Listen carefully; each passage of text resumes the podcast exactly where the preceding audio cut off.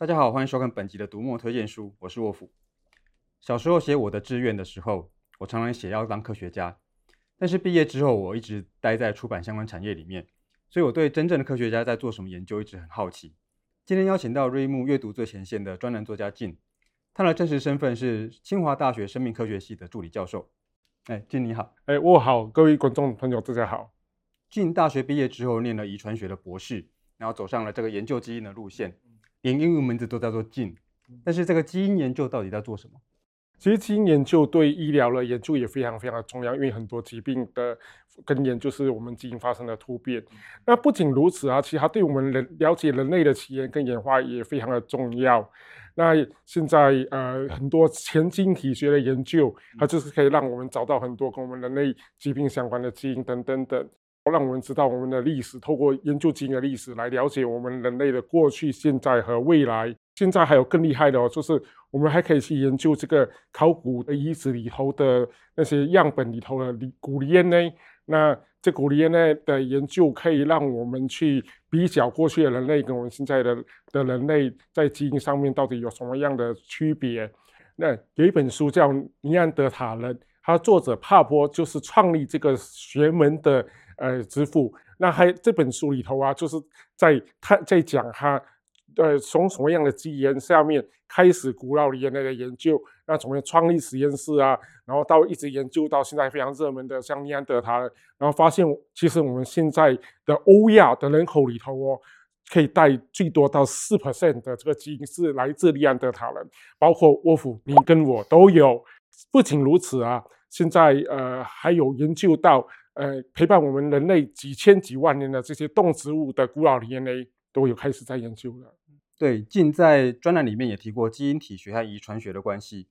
不过，基因应该不只是一代传一代，它应该也和演化还有适应环境有关系吧？呃，是没错。以哈佛大学一位演演化人类学家李伯曼，还有一本书叫《从丛林到文明》，他这里就有提到这一点。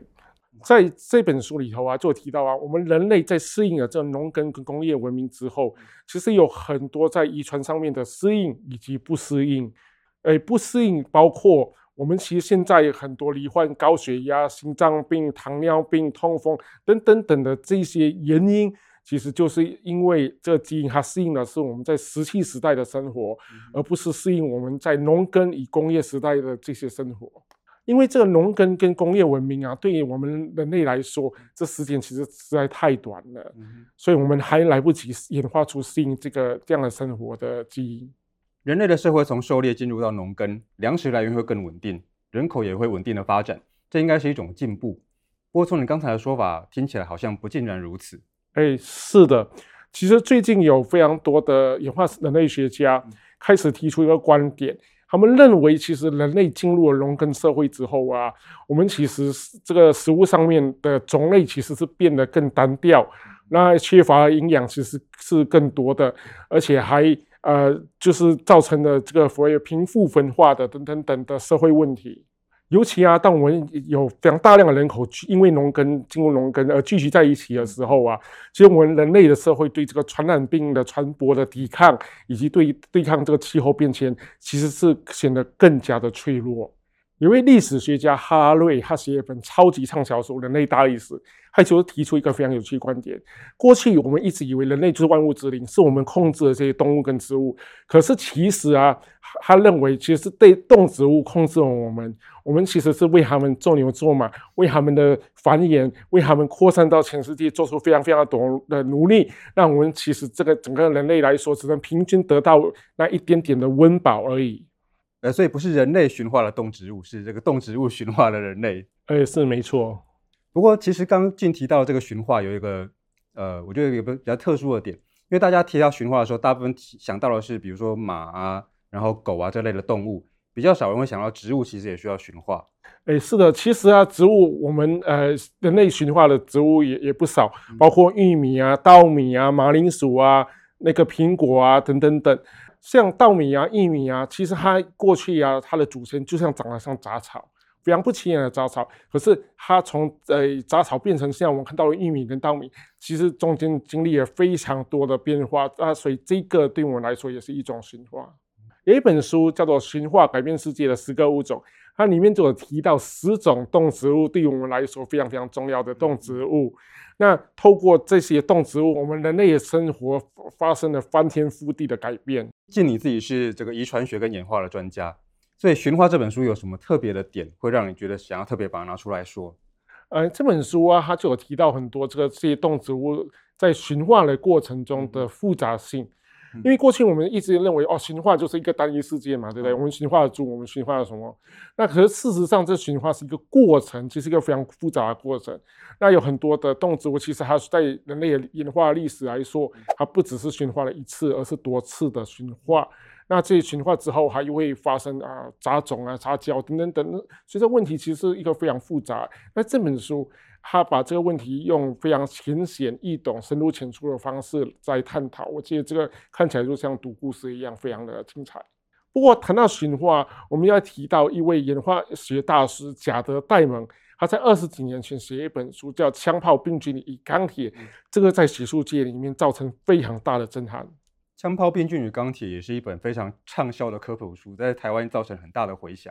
这就是贾德·戴蒙最厉害的地方。这是一本科普书，没有错。可是他在这一本写给大众的科普书里头，就提出一个非常原创性的观点，所以造成呃学术界上面也非常大的轰动，一直到现在历史学界也经济学界还在探讨他的观点。贾德·戴蒙还有一个非常厉害的一点，他其实是在。医学院里头研究肠道吸收的分子机制的实验室的生物学家，可是他每年其实暑假的时候都会到新几内亚去研究鸟类生态学，所以他在实验室的研究以及田野的研究做出的成绩都非常的厉害，这算是一个非常少见的双栖的科学家。好，那这个枪炮、病菌与钢铁到底提出了怎么样一个创新的观点？他提出一个生物用生物地理的概念来解释人类文明的起源，因为过去我们对人类文明的起源有很多解释，可是他提出这一个解释非常有说服力，就是说，哎，为什么地球上有这么多的原始部落，可是发展出文明的地方却是少数呢？而且都集中在欧亚大陆上面。那他就是说，因为在欧亚大陆，我们有比较多可供驯化的动植物。数量上看起来不多，可是大部分都是集中在欧亚大陆上面。那呃，像非洲啊，因为非洲动物走太太凶猛了，所以就比较没有办法驯化用来做农耕。我们很难想象用大象跟那个犀牛来耕田嘛，对不对？枪炮、病菌与钢铁是我很多年前读的了。那这个书最近重出了电子版，我觉得是是时候要重读一次了。不过，今刚才有提到说，人类其实也被这个动植物给驯化了。驯化这本书里面有提到猫吗？呃，其实他这本书并没有提到猫，可是其实猫也非常的重要。你看，现在很多政治人物都要用猫来骗战嘛，对不对？